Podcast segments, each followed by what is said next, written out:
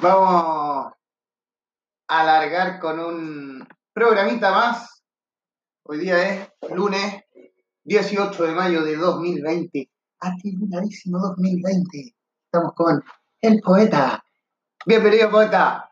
Hola, Benja querido. Una, una alegría estar nuevamente, eh, Mayen, contigo, compartiendo eh, reflexiones, pensamientos, emociones, ¿por qué no también en un 2020 que ha empezado, bueno, muy difícil eh, y al mismo tiempo eh, un 2020 que también nos, nos llena de, de muchas eh, esperanzas porque, porque a partir de todo esto que está pasando se intuye que pueden hacer un mundo nuevo también y esa parte es la que, es la que por lo menos a mí, desde mi punto de vista, eh, es la, la gran oportunidad que tenemos en este momento.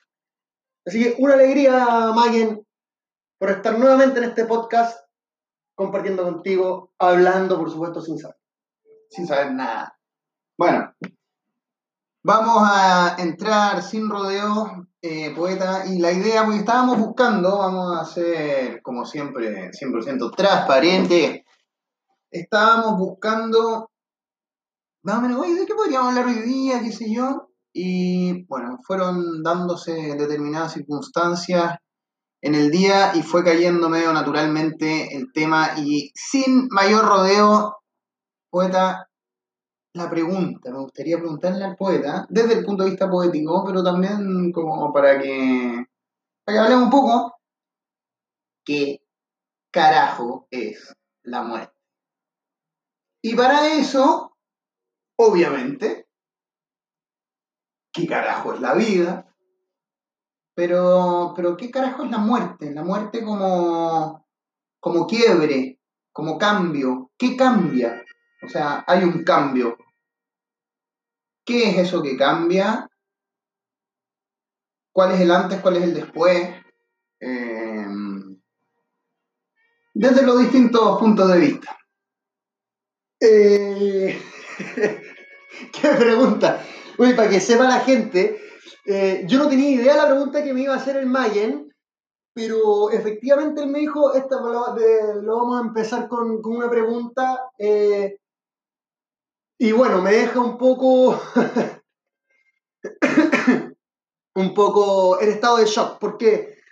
Porque es una pregunta que, que, que incluso hasta, en algunos poemas yo lo he dicho, o sea, pareciera ser que los poetas sabemos algo de la muerte, pareciera que los poetas algo saben de la muerte. O sea, ¿quién más le vamos a preguntar si no el poeta? Eh, y, hay, y hay poetas que son ya, o sea, poetas necesariamente amigos de la muerte, que hablan, su tema es la muerte. Incluso hay quienes han dicho que eh, toda la poesía y toda la literatura se trata solamente de dos cosas, el amor y la muerte. Y, Como la vida, ¿no? y bueno, y es como la vida, ¿cierto? Eh, y y, y esa, y súper buena tu, tu, tu pregunta, Benja, y su- eh, súper buena también la, la, mm, la otra pregunta, la otra pregunta que me hiciste, o sea, ¿qué es, ¿qué es la muerte, pero al mismo tiempo qué es la muerte en relación a la vida? Yo para empezar a esbozar una respuesta, em, te diría que eh, la muerte en realidad es una ilusión. Hay, hay, hay, eh, efectivamente se produce un quiebre, un quiebre real, pero un quiebre real en esta dimensión de la realidad. Y, y el ser, el ser en realidad no, no es que muera, sino que eh, hay, una, hay un cambio, hay una, una- un- lo que se dice, incluso en términos religiosos, una transustanciación. Cambia la sustancia, eso que antes era un, ser humano, eh, deja de ser ser humano en tanto que no cumple con su doble dimensión de espiritualidad y corporalidad, pero sin embargo todo eso que animaba a esa vida eh, pasa a otro estado que también permite la vida. De hecho, en la Edad Media eh, se consideraba que, eh, porque esta pregunta, o sea, también hay otra pregunta que, surge, que puede surgir de acá. Perfecto, pero cuando el ser humano dice la vida existe en, en la Tierra desde hace no sé cuántos miles de millones de años, Bueno, ¿a qué nos referimos con eso vida? ¿A qué nos referimos con ese parámetro que se, que se comparte? Vida. Claro, o sea, vida en, desde que somos vibración, desde que somos una frecuencia que vibra en una onda y podríamos ser una planta, podríamos ser un planeta, podríamos ser una galaxia, podríamos ser Hasta una piedra. hasta una piedra. Eh, Y al mismo tiempo podríamos ser otra cosa, y así como, y así como el árbol, por ejemplo, que esencialmente está siendo un árbol que tiene sus raíces, que fue semilla, que va a tener sus flores. Si yo talo ese árbol y, y lo convierto en mesa, en cuadernos, en hoja, eh, el árbol propiamente tal, claro, pierde su primera, su primera for- forma de árbol, pero toda su energía, todo su ser tran- eh, tran- transmuta, se convierte en otra cosa.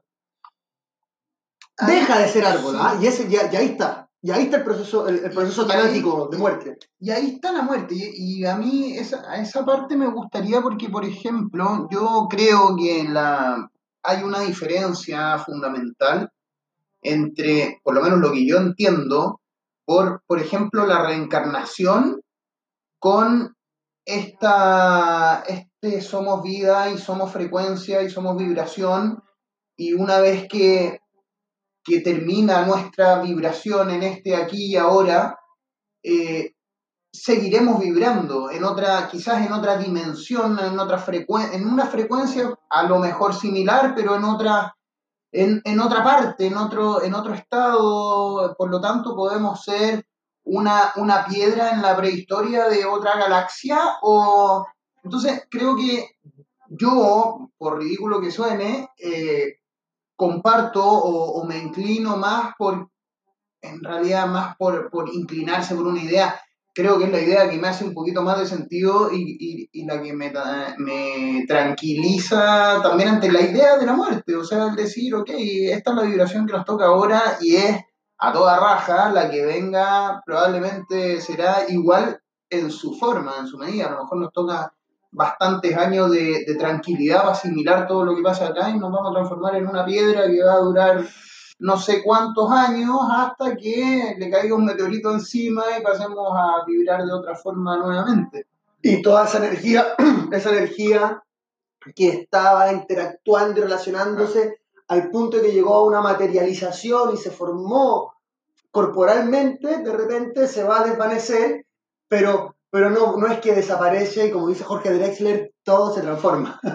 Y, y- pero yo a lo que voy, a lo que iba precisamente, es a sacarse de, o a no confundirse con la idea de que, por ejemplo, el árbol, una vez que muere y pasa a ser mesa, como que parte del árbol eh, siguiera en la mesa, o que, por ejemplo, cuando nos morimos vamos a pasar a ser parte de la vaca que se coma el pasto en el que nos transformamos. Esa linealidad, esa causalidad, yo creo que es la parte que, donde se le busca sobre racionalizar la idea y es simplemente, loco, dejamos de, vibrar acá, eh, la mesa no tiene nada que ver con el espíritu que trae el árbol, el árbol ya no está ahí, ¿cachai? Independiente que, no sé, alguien pueda creer que, que sigue viviendo en el mar a través de la ceniza que, que tiraron, pero no sé si es directamente por Tal la, por la parte Tal física, cual, tal cual. de la ceniza o más por una parte vibracional o de... Yo, mira, yo, yo, yo comparto lo que, lo que acabáis de decir. De hecho, cuando, cuando, cuando yo dije lo, lo del el árbol y la mesa,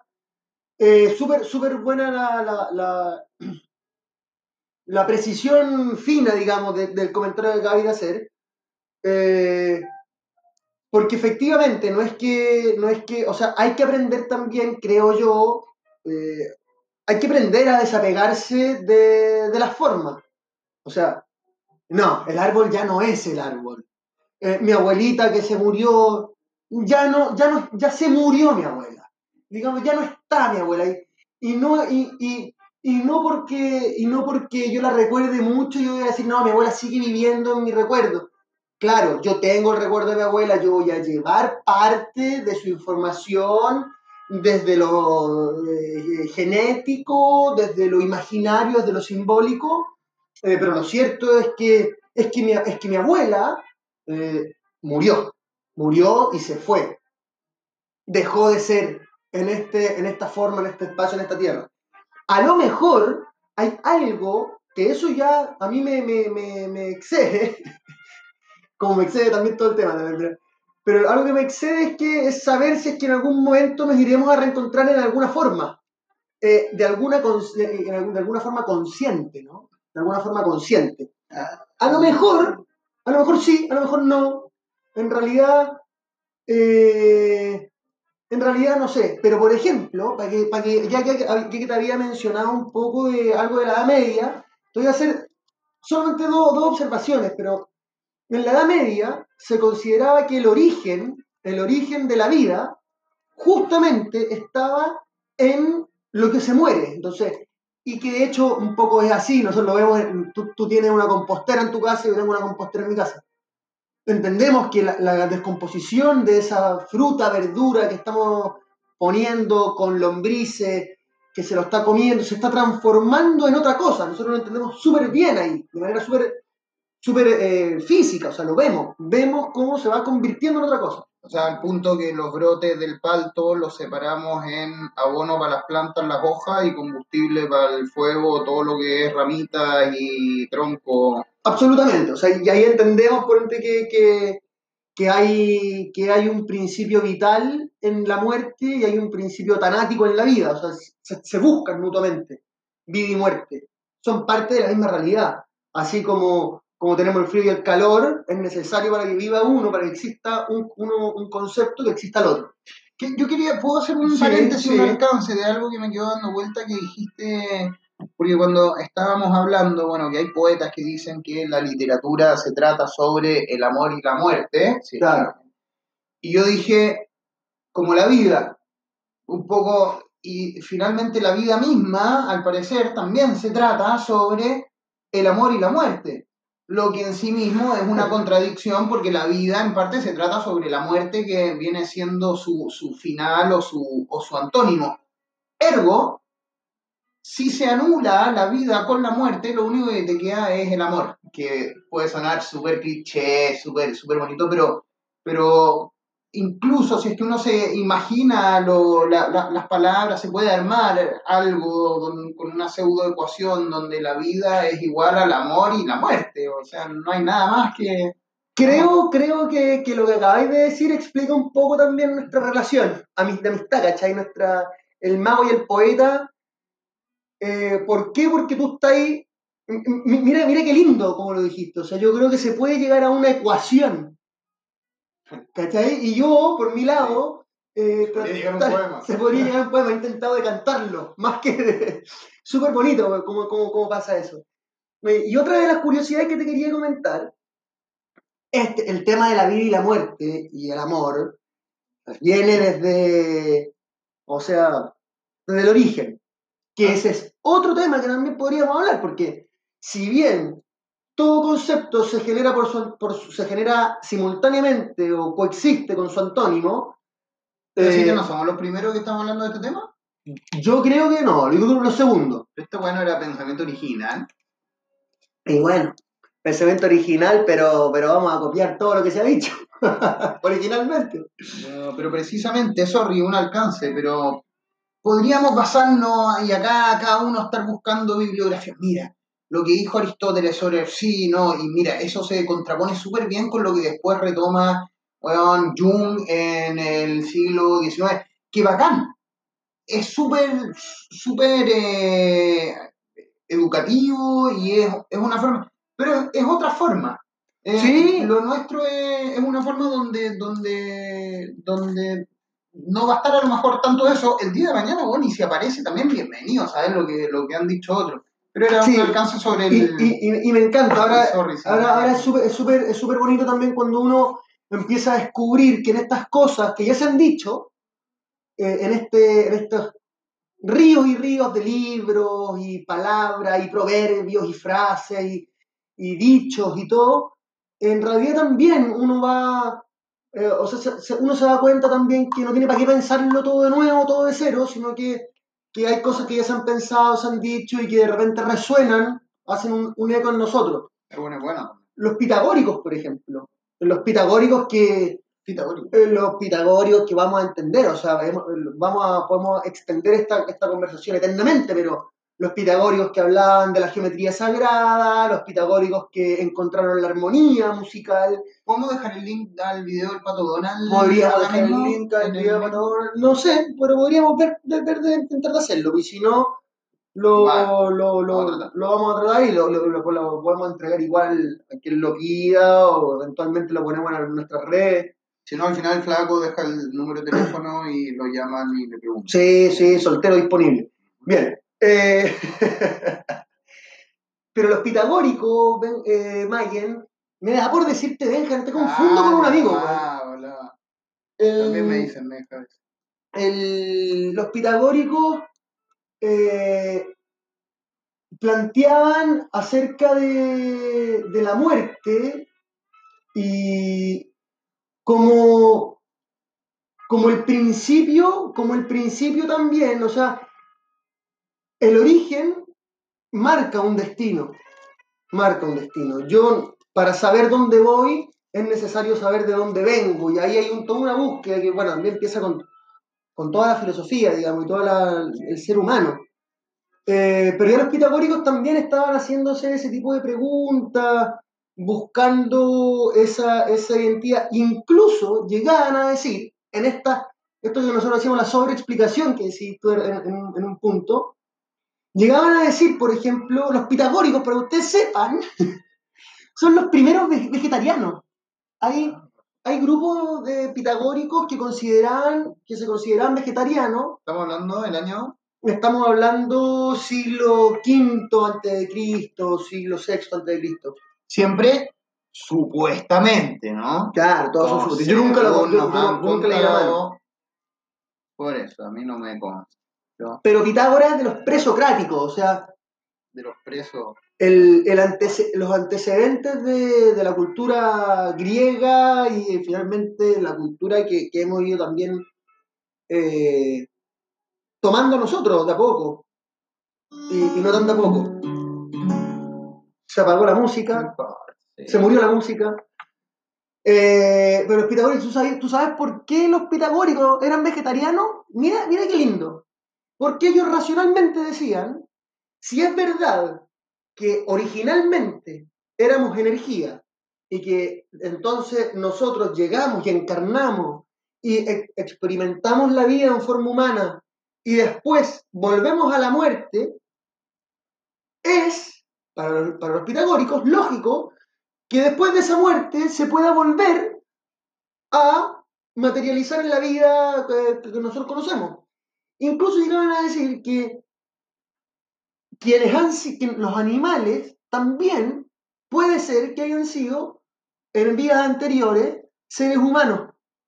Por lo tanto, el comer, el comer, el hacerse vegetariano era una práctica anticana, ca- eh, eh, Canibalista. canibalista. ¿Sí? O sea, porque puede ser que ese animal en algún momento haya sido, haya pertenecido a nuestra, a- en, en su espíritu, en su, en su espíritu como lo que lo anima, ¿cierto? El ánima. Y haya pertenecido a un ser humano, entonces lo hacemos vegetariano. Una de las curiosidades en, en esta, en esta búsqueda de explicación acerca de, chuta, ¿dónde está la muerte? ¿Dónde empieza la vida? Porque si algo, y, y- y- y cuál es la relación que hay ahí en ese ciclo que empieza y termina, y que si termina, bueno, tendría que volver a volver.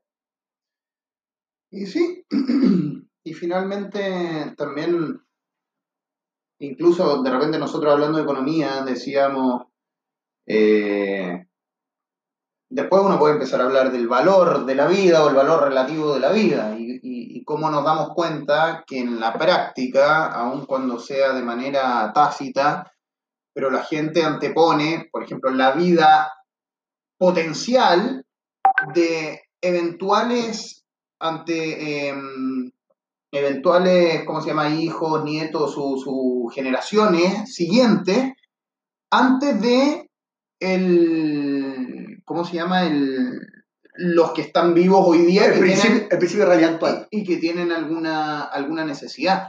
Y eso, si uno lo piensa, es el gen de la acumulación. incluso de la vida competitiva y del contrato social, que yo creo que en alguna parte vamos a terminar hablando y definiendo bien lo que es el contrato social y por qué nosotros decimos que de alguna forma hay que cambiarlo por una propuesta de un contrato humano, donde, donde ok, si no pongámonos de acuerdo, ¿cachai? O sea, ¿cuántas generaciones mías valen que yo acumule bienes eh, versus el tipo que se está muriendo allá. O sea, mira, yo tengo los recursos para ti que te estáis muriendo, pero sabéis que prefiero guardarlos porque no sé cuántos nietos voy a tener y de repente ellos lo van a necesitar. ¿Cachai? Qué, qué, qué, maravilla, Mayen, cómo, cómo, te exponí. Eh, déjame contarte una anécdota súper chiquitita cuando yo estaba haciendo clases eh, en Argentina, en el Colegio Mark Twain, em, le hacía clases a un segundo año, que es un segundo año, es como un, como un octavo básico, primero medio, octavo básico. Y, y yo le hacía la siguiente pregunta al, curso. Eh, ¿les, gusta el, ¿Les gusta venir al colegio? Mi respuesta unánime, no. Bueno, entonces, ¿por qué vienen al colegio? Y tú sabes que de la respuesta fue súper bonito porque lo hablamos incluso después todo el año con ellos. lo anotamos en, el pizarrón, todo. Pero una de las preguntas que, que, de las respuestas que hacían a esta pregunta era porque, porque tengo que trabajar. 12 años, ¿no? Estoy hablando porque tengo que trabajar, porque el día de mañana tengo que, tengo que alimentar a mi hijo, porque todo era una preocupación sobre algo que no existe, un futuro inexistente. Y algo, repetido de algo que le dijeron. Algo absolutamente. No la idea propia del pendejo de por qué él cree que tiene que ir al colegio, sino que qué es lo que te han dicho de por qué tienes que ir al colegio.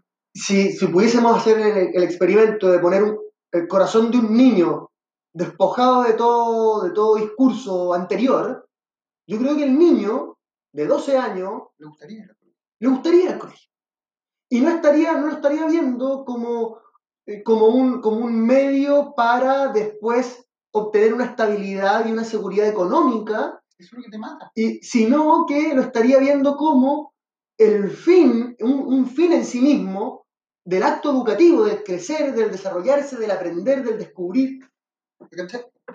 Y eso, y, y pero para vincularlo con el tema, para vincularlo con el tema, eso es lo que también va matando el espíritu de, de, nuestro, de, nuestra gente. Porque hoy son niños, hoy tienen 12 años.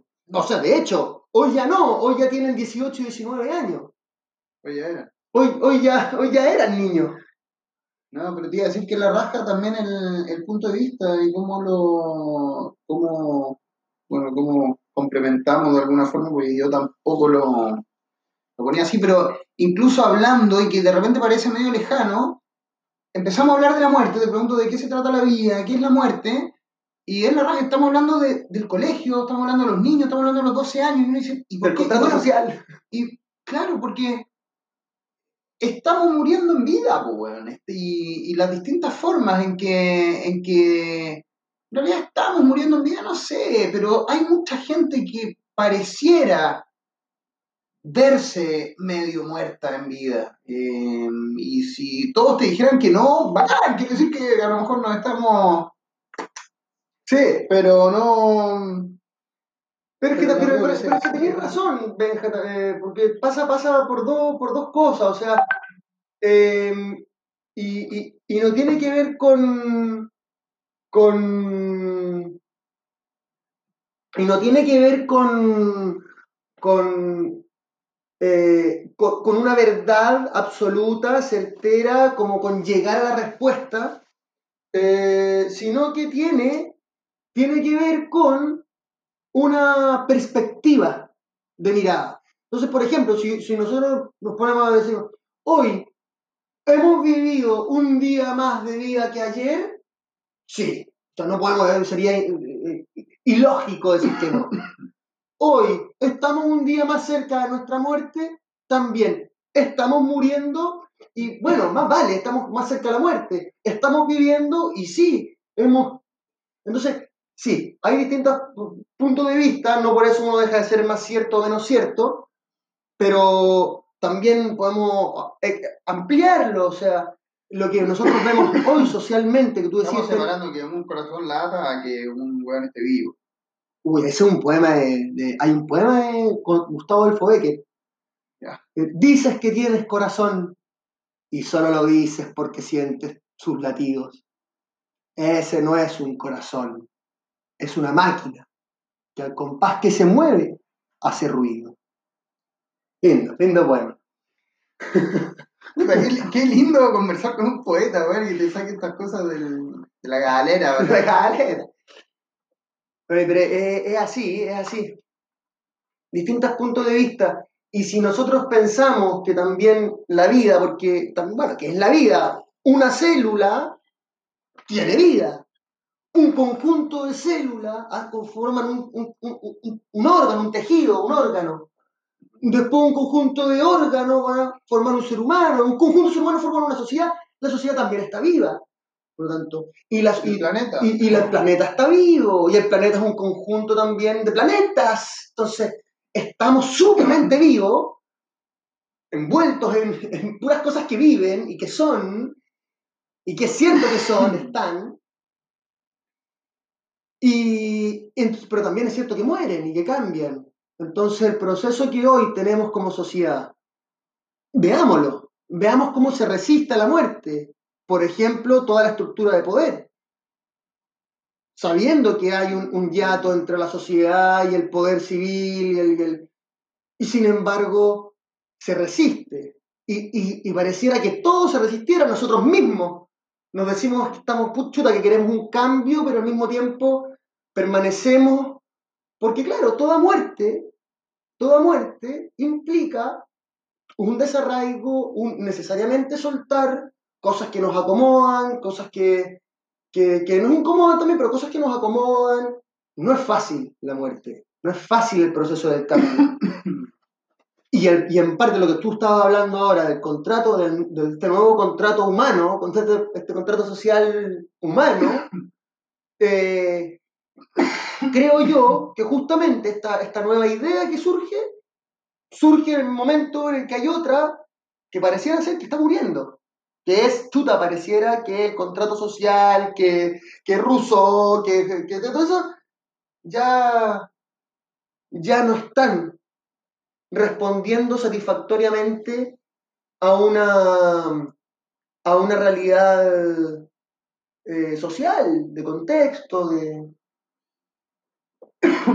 Yo te iba a decir que me gustaría como eh, explicar así en un segundo, pero y reflotar una idea de Matías de Stefano del planeta como ser vivo y el planeta en sí mismo cuando dice el planeta que está próximo a extinguirse y parece que no, yo comparto como esa visión de me parece que no, parece que es un planeta más bien joven parece que es un planeta a mí me da más la idea de un planeta en la adolescencia que se está acomodando que está aprendiendo, que, está, que, que, ya viene desde que nació, a lo mejor incluso como humanidad, anda a saber qué, qué edad tenemos y, y, perdón, con, o sea, no nos metamos en si creemos hasta dónde llega la historia o no, yo personalmente tengo seria duda que existan los dinosaurios, por ejemplo, eh, pero más allá de eso, eh, somos un planeta joven, sobre todo en términos de que, de que estamos en una búsqueda, incluso como humanidad, eh, que hemos probado distintos modelos, distintas formas de civilización, y, parece que de alguna forma nos damos cuenta que, en este contrato, o sea, ¿qué tenemos que remover ahora? Yo creo que en, la, otra vez por algo hablábamos, y mira de lo que terminamos hablando, pero por algo hablábamos del muro de Berlín, de dividir una ciudad en dos, de, poner dos modelos, así de hacer como ya, ok, miren, aquí está A y B, vamos a hacer un, un, un cuadrito de la ventaja y desventaja. Entonces, así nos cerramos a dos modelos exclusivamente y, nos damos cuenta ahora que ya ni siquiera se trata de uno del otro y, ni siquiera estamos hablando del coronavirus, sino que estamos hablando de esto que venía muriendo, de esta, de esta sociedad, de este, de este contrato, de esta forma de, de organizarnos que viene sobre todo desde la revolución industrial, donde, por ejemplo, yo dejo la gran pregunta, ¿en qué momento ay, nosotros, ¿en qué momento eh, el éxodo del campo a la ciudad. El éxodo del campo, del campo a la ciudad. Eh, a mí nunca me, me cerró en el colegio cuando decían, no, que entonces apareció la, revolución industrial, aprendimos a el, motor de combustión interna, qué sé yo, el, a vapor, aprendimos a mover, a hacer girar el pistón, bla, bla, bla. Entonces la gente en búsqueda de mejores oportunidades emigró a trabajar a las fábricas donde fueron tratados como ratas y viviendo en una miseria, trabajando como en la salitrera o a cambio de nada. Entonces yo decía, pero ¿y ok, pero ¿qué pasó? ¿Las granjas dejaron de dar tomate? O sea, ¿por qué se fueron del campo a la ciudad?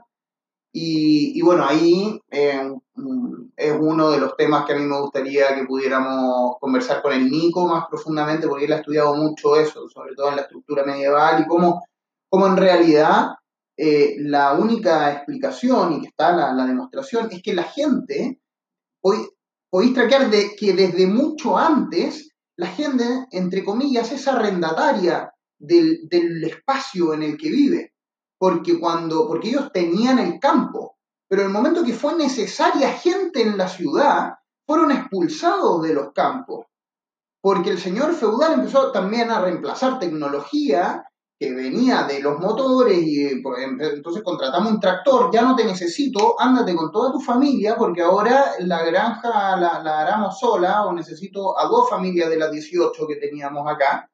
Todo el resto, a hacer motores, para hacer más máquinas, para que puedan seguir echando gente de más granjas hacia las ciudades. Y, la migración no se produce naturalmente porque la gente vaya a buscar mejores posibilidades. ¿Y qué mejores posibilidades? Te fuiste a meter a la contaminación saliste de una granja donde estaba todo bien, qué sé yo, pero estaba cambiando protección, pero, entre comillas, estaba arrendando un espacio. Bueno, claro, la, relación del señor feudal con, su plebeyo, pongámosle el nombre que queráis, porque después que, que, chuta, que acá en Chile nunca hubo feudalismo, pero te pagaban con ficha, o sea, eh, está bien, está bien, pongámosle el nombre que queramos, pero esa relación siempre ha sido una relación eh, de cambio, de, protección eh, por, por, tierra, trabajo, por, por contención alimentaria. Eh, y, sí. Y ahora, yo no, yo no sé, yo personalmente también podríamos preguntárselo al, al Nico, que hoy por hoy sería como nuestro comodín. Eh, por, todo su, por todo lo que ha investigado y todo, pero, pero y bueno, obviamente nos vamos a llegar al, a, la llegada de los españoles, pero, el pero el tema, claro, del contrato social, o sea, eh, también la propiedad privada eh, sobre, sobre bienes comunitario, o sea, como que tú estuvo de moda el año pasado el guatón lipigá, ¿cierto? Guatón lipigá, guatón lipigá, guatón lipigá. Uno de los principios que él estaba diciendo, oye, ¿sabes qué? Esta cuestión yo me compré esta casa que tiene esta orilla de, del agua, de río, no sé qué cosa, por lo tanto me pertenece ese derecho, derecho de la propiedad privada sobre un bien que parece ser de todos, como es lago, costa, eh, el mar. Eh, yo sé que es difícil, ¿ah? yo sé que es difícil. pero cómo volvemos a la muerte. Eh, matando al botón no, no, no, no, no. No, pero, pero ¿cómo, ¿cómo poder hacer morir de frentón a un sistema que yo creo, Benja, que yo creo que todos estamos de acuerdo y todos al mismo tiempo estando de acuerdo, hacemos muy... El, el, sistema mismo se protege para que, para que sea como estúpido también hacer cualquier acción sola, como tirar un, no sé, un dardo en el vacío. Eh, y, por eso después, no sé, por pues, figuras que han hecho algo se convierten en, en íconos, Alberto Hurtado, no sé, pero tenemos la cantidad de recursos en el planeta para que no nos muramos de hambre. Tenemos la cantidad de tierra y espacio para que podamos vivir cómodos pero nos hacinamos en las ciudades. Eh, y un poco, imagínate, mira la pachotada que voy a decir, pero ya que estamos en el tema de la muerte, pero imagínate que a lo mejor, si efectivamente el planeta y la sociedad, entendiéndolo, pero como, como todo un... pensando que, que la humanidad es como la piel de este órgano vivo que es el, que es el planeta, somos la capa de arriba y, y cómo interactuamos, qué sé yo, pero cómo nos vamos desarrollando.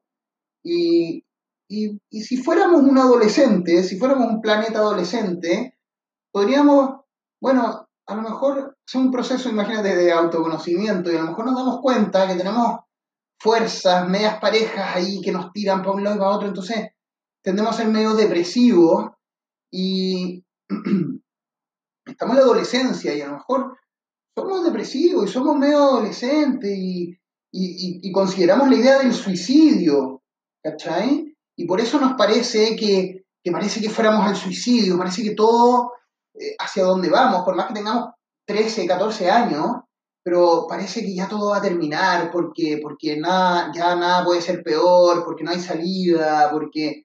Y bacán, pero tenemos 13 años, ¿cachai? Tenemos 14 años y a lo mejor en, en, en seis meses más, que pueden ser un par de generaciones para nosotros en términos de, de- de la edad del planeta, nos vamos a dar cuenta que fue una crisis, que fue una crisis natural incluso, que ni siquiera somos muy originales en términos de un cliché de otro planeta cualquiera, de otra galaxia, que mira, todos estos planetas, bueno, estuvieron a punto de creerse, bueno, extintos como humanidad y bueno, pasaron la weá, ya tienen 3.500 años y mira, mira cómo vuelan todos felices. Terrible. Claro, y, y a lo mejor vamos a estar mirando este drama, este, este drama que hoy vivimos, ay, este dramón, en unos años sea la- el, el primer acto masturbatorio que tuvimos porque nos estábamos justamente llamando la atención con nuestros peinados de colores, pantalones ajustados y pancartas, llamando a, a una revolución supuesta y por otro lado a ministros aplaudiéndose a ellos mismos diciendo miren qué bien soy el ministro que más ha durado en mi cargo. Entonces, Pero- pero porque claro, todo se, parte- se ve, se ve bonito.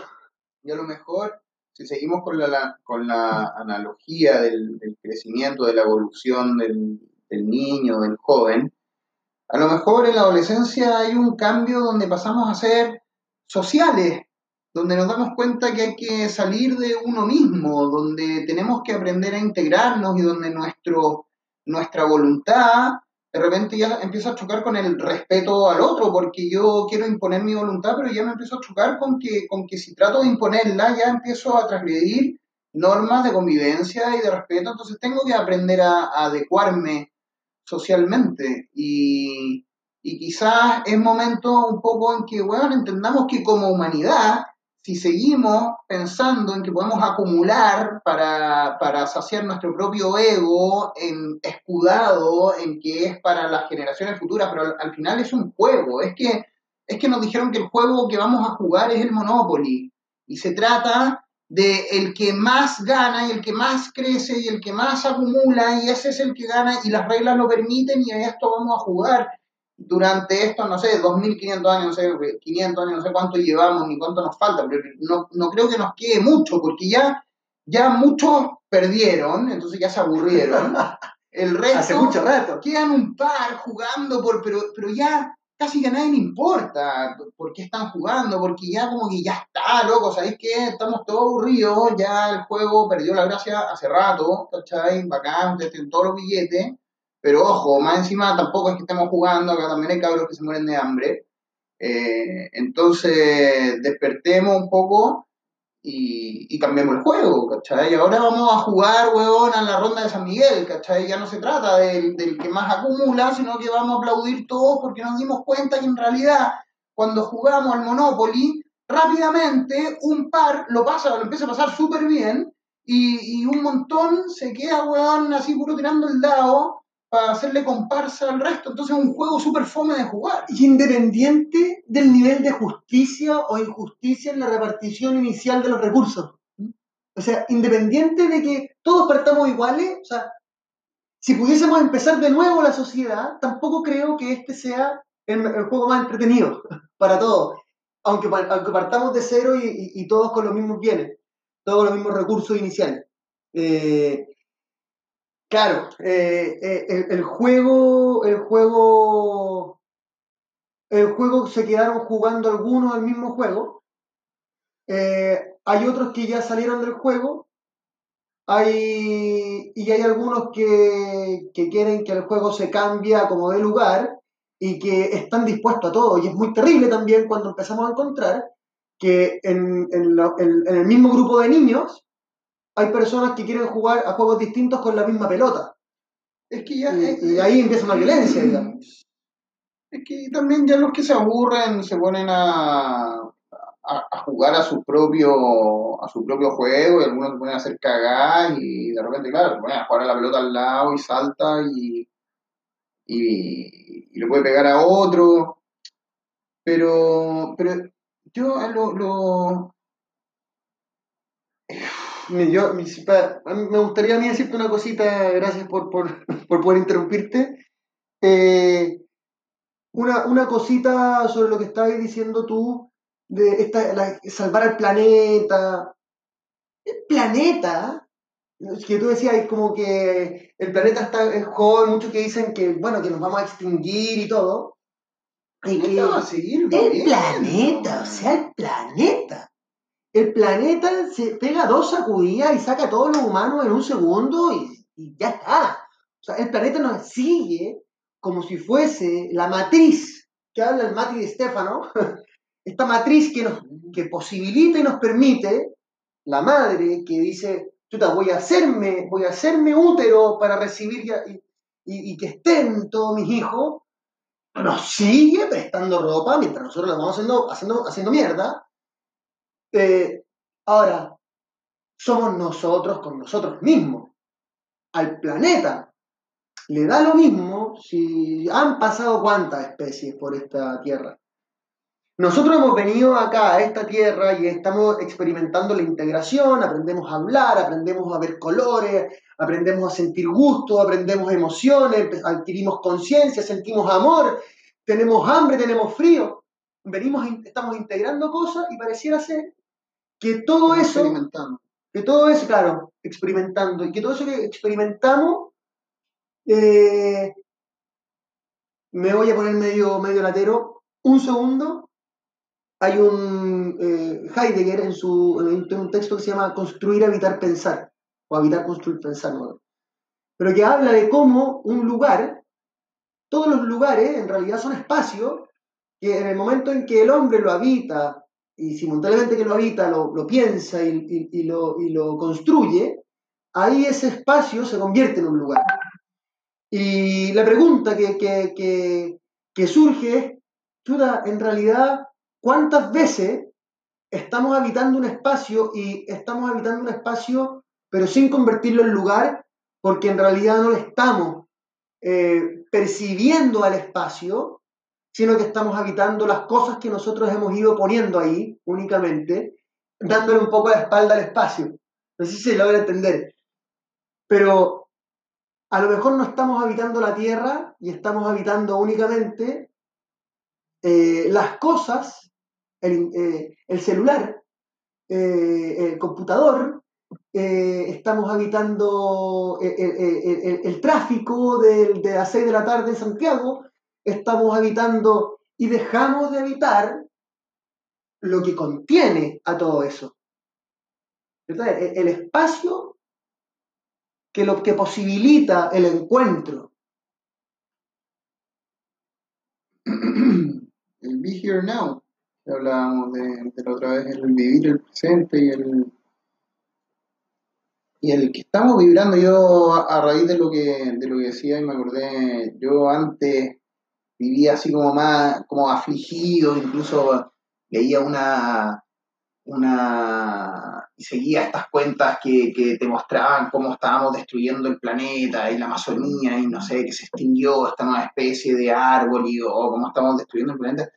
Y de repente dije un poco un diálogo interno así con la, con la naturaleza y te decían, loco, ya, árboles van a salir un trillón de nuevas especies, o sea, lo que pasa es que ustedes se las van a perder, o sea, ustedes la, eliminaron para ahora, esta yo la voy a reflotar, no sé en cuánto tiempo más, no, no sé si está extinta tampoco, pero a lo mejor para ustedes está extinta, o sea, dale, sigan extinguiéndose las cosas, aprendan, ¿cachai? Eh, hagan todo lo que tengan que hacer, pero, pero dale, también esto es, es finito. Y, ojo, yo creo que yo creo que hay algo de eso en toda la contingencia para mí no es casual este respiro que le estamos dando al planeta, esta, las especies, cómo empiezan a bajar, cómo empezamos a ver, cómo se, también se genera conciencia. Yo creo que, bueno, eso es, parte de otro, de otro tema.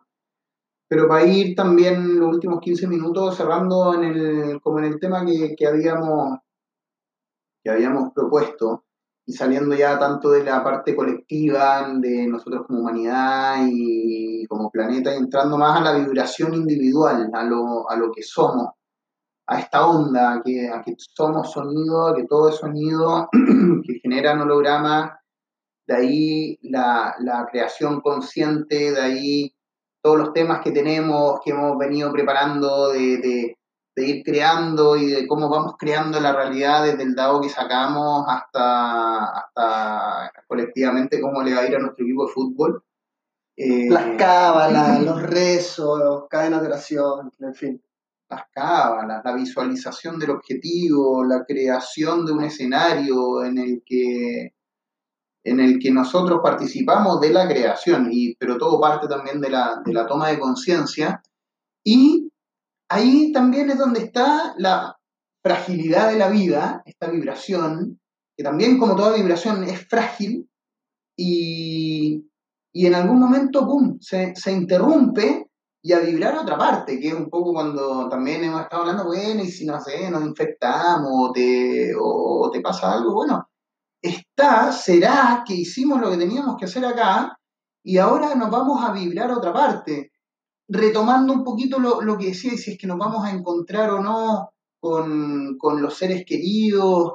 Eh, también me gusta mucho la, explicación de, Matías de Estefano de que si estamos acá eh, y nos queremos en esta vida, probablemente somos frecuencias en, ondas similares y es que se volverán a encontrar. y se volverán a encontrar porque somos medias paralelas porque porque por algo estamos vibrando y nos vamos encontrando por algo encontramos similitudes y nos vamos nos vamos eh, juntando.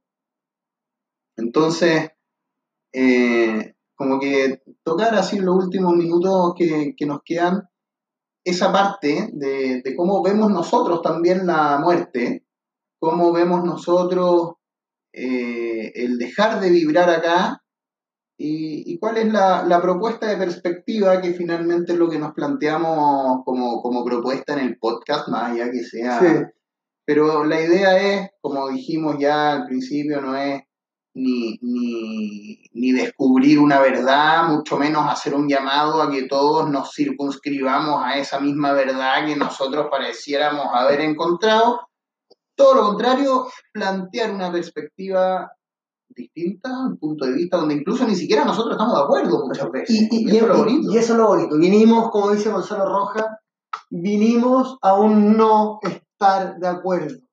Vinimos a un disentir, a construir en base a la diferencia.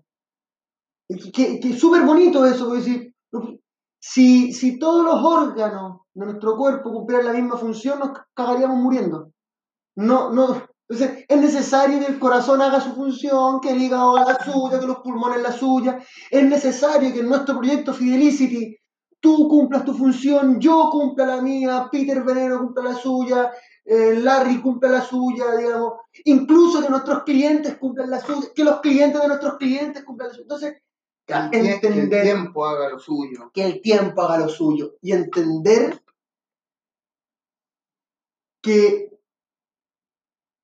que todo proceso, si, si no entendemos la muerte, ningún proceso lo podemos entender. Si no entendemos que en la muerte es un dejar de ser en, en el punto A, volviendo a los puntos, dejar de ser en un punto A para empezar a ser en un punto B, como cualquier movimiento, entendemos también que, que para, por, por ponerlo así, lo pongo entre comillas, pero para que, para que el yo, por ejemplo, que tiene frío, muera y aparezca el yo abrigado, tengo que hacer alguna acción que me cambie de ese estado.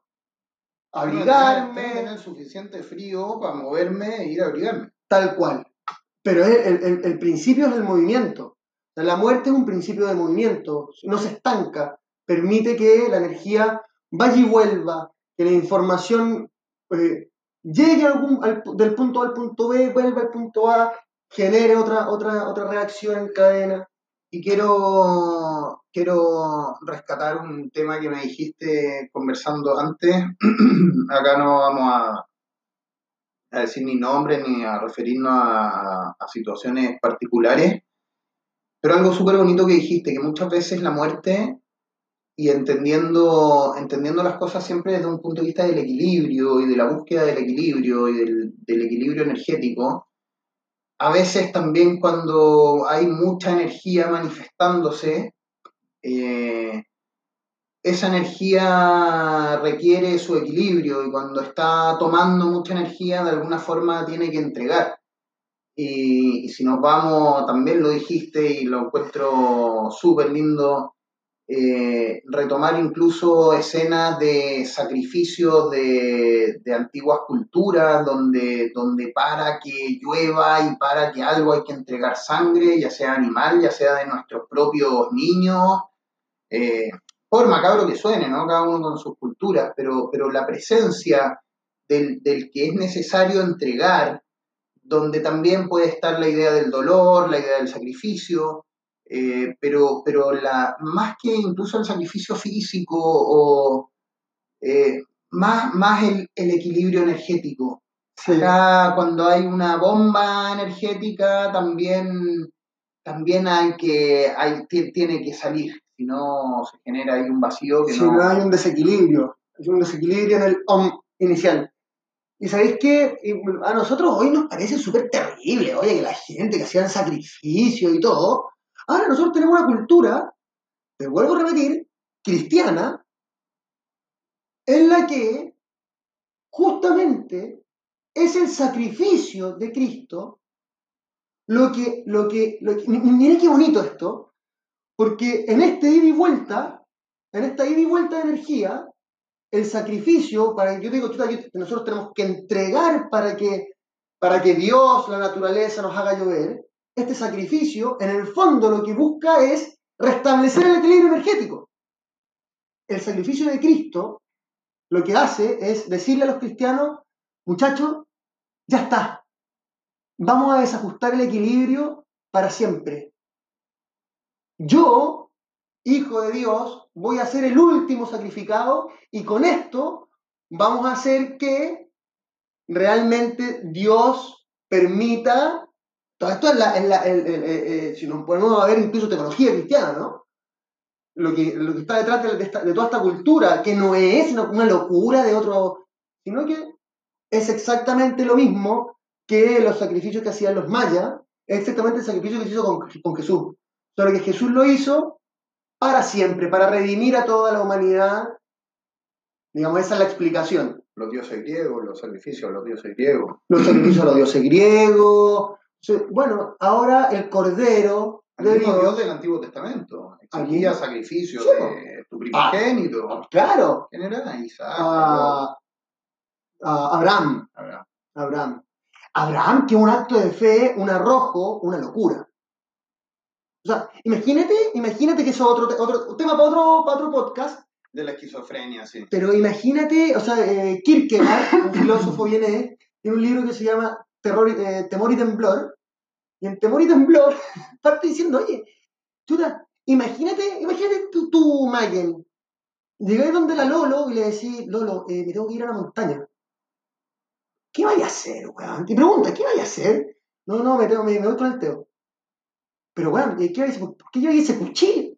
Eh, no, no, porque me tengo que ir, porque Despierte. me despido, no. Y después entonces, ya, te- imagínate la Lolo insistir y dije, ya, pero ¿pero ¿qué vas a hacer? No, lo que pasa es que, mira, una voz me habló que vaya a matar al Teo, una voz, weón.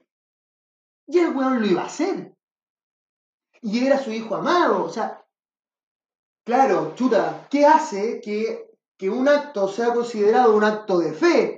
que lo convierte a Abraham en el padre de, de toda la humanidad, por decirlo de alguna forma, simbólicamente, y que es lo que lo hace que sea un buen esquizofrénico que tenga que estar encerrado en un manicomio. Y ahí tenemos otra dicotomía. Sí, lecturas hay, hay millones.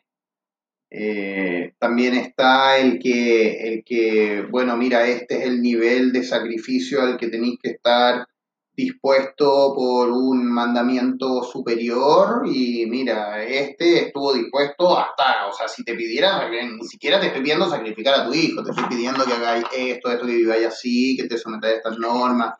Pero, eh, absolutamente, pero hubo un momento en que un huevón, pongámonos, si que fue real, imaginémonos que fue real, hubo un momento en que un huevón se acercó su... El huevón, una voz le habló, ¿me cachai? Una voz, y él modificó su vida al punto de querer matar a su hijo porque una voz. Claro. Es, es, bonito el tema. Bonito, pues. Estamos hablando de eso, estamos hablando de la muerte. Bueno, no, no alcanzamos a hablar de del suicidio, weón. Qué Mm. De la eutanasia, de. Uf, tema, tema de la muerte, sí que ahora. Sí, pero, y bueno, eh, como para ir, ir cerrando, eh, el- la perspectiva, el punto de vista, el, el equilibrio que, que está detrás de cada, de cada muerte, el, dónde se está restableciendo un equilibrio con esa energía que se va, dónde esa energía está entrando. eh, y donde tenemos también la, la flexibilidad, creo yo, para enfrentarlo. Yo reconozco, y vale la pena decirlo, que a mí no me ha tocado vivir la muerte de cerca. Yo indirectamente, eh, sí, mi- mis dos padres perdieron a sus papás cuando eran, cuando eran chicos, entonces indirectamente eh, me, me ha tocado trabajar con la pérdida, con, con el desapego, con, con el concepto de familia, con un montón de cosas, eh, pero directamente no, no me ha tocado. También sé que hay, hay cosas que son más, más emocionales, más incluso antropológicas, de procesos que pasan cuando uno pierde al, al- al papá y la mamá, se caen, se caen muchos muchas creencias, muchos muchos paradigmas, muchas muchos leitmotiv, mucho, puta, ya no tengo a quién complacer muchas veces, ya se, se- ya soy libre de, de, bueno, y si mi vida se trataba de complacer a esta figura inconscientemente, Claro.